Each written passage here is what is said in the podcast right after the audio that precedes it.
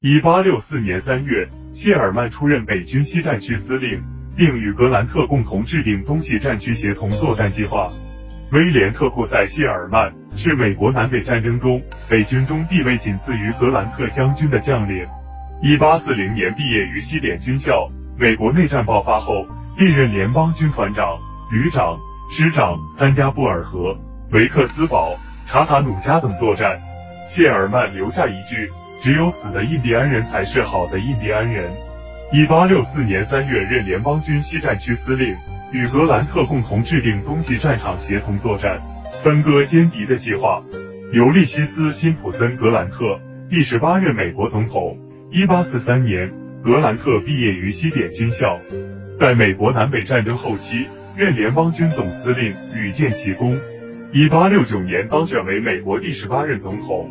一八七七年卸任，格兰特卸任后曾周游世界，并想在政治上东山再起，但未能如愿。晚年经商失败，于一八八五年七月二十三日抑郁病逝。一八六四年秋天，南北战争进入尾声，为了加快胜利，北方军在将领谢尔曼的授意下，将亚特兰大城分为一片焦土。此前，繁华的亚特兰大是美国南部的军事重镇和铁路枢纽。长期掌握在南军的手中，在南方人心目中，这里仅次于首都里士满，因此谢尔曼兴兵前来的目的之一，就是要拿下这块兵家必争之地。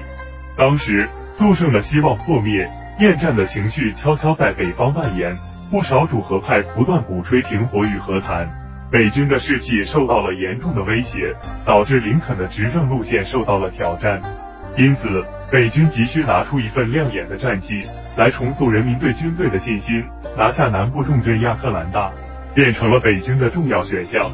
与此同时，失去亚特兰大也将是南军不可承受之重，无法速胜，兵精将勇但后劲不足的南军处境更加不妙。他们想要消耗北部人民耐心，打击北军士气，只要拖到北部人民受不了了，把林肯轰下台，让美方换上主和派执政。南方政权便有了生存下去的机会，为此拼死守住亚特兰大，不让北军计谋得逞，变成了南军的必要选择。如此一来，北军将领谢尔曼有备而来，南军将领约翰斯顿严阵以待。约瑟夫·约翰斯顿是美国南北战争时期南军将领，毕业于西点军校，曾成功的指挥了第一次马纳萨斯战役。约翰斯顿清楚的意识到。自己手头有限的兵力，经不起过多的伤亡，因此他尽量避开与谢尔曼的直接交锋，而是更多的采取防守后撤的方式与谢尔曼周旋，巧妙的运用地形和防御工事。谢尔曼掌握着优势兵力，希望引诱约翰斯顿出战，但约翰斯顿就是不上当。相反，凭借这种小心谨慎的战术，约翰斯顿在保证自身伤亡降到最低的同时。还给了谢尔曼，造成了更多的人员伤亡。当然，约翰斯顿也不是没有弱点，至少他不断后撤的战术让南方政权极为恼火。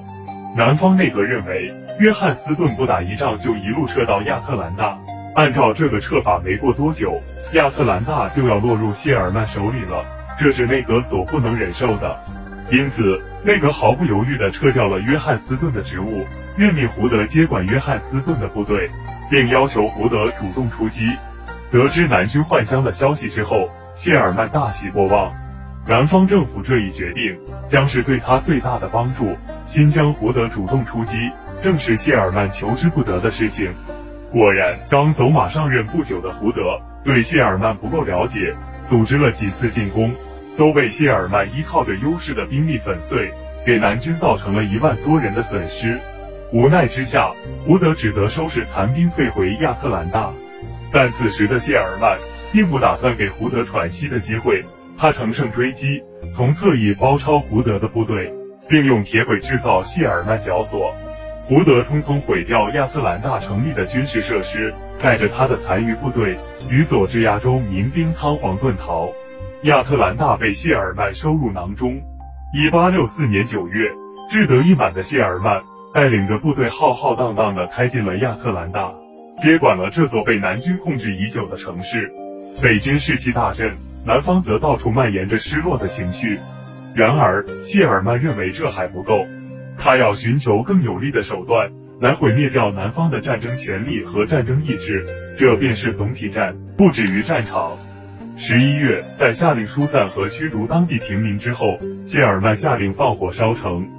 很快，火势在全城蔓延开来，冲天的火光照亮了亚特兰大的每个角落。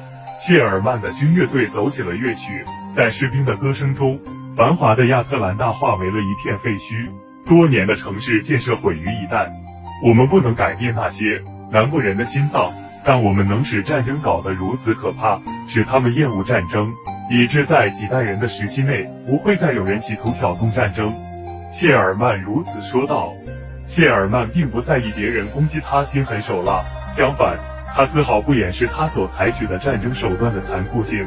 在他看来，战争就是残酷的，只有将战争的残酷性赤裸裸地展现出来，敌人才会尽早放弃抵抗，和平才会早日到来。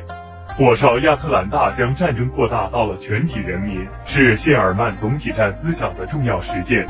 此次事件不但从物质层面上破坏了南军的战争潜力。而且从精神层面上给予了南军士气以沉重的打击。文前冷落看客西，一人一句送热评。感谢大家的收看，关注楼主不迷路，咱们下回见。